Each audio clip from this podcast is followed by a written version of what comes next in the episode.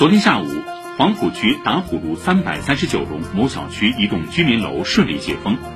共用马桶小区如何扛过四十八小时封闭管理？文汇报介绍，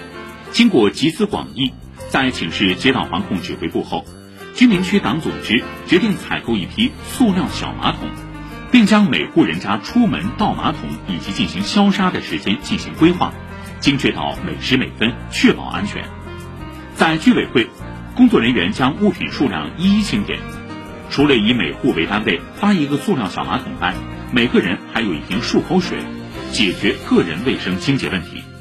准备工作完成后，工作人员化身大白，为各户居民派送物资。居民们不由得感慨：多亏居民区党总支想得到位，做得细致，大家扛过去了。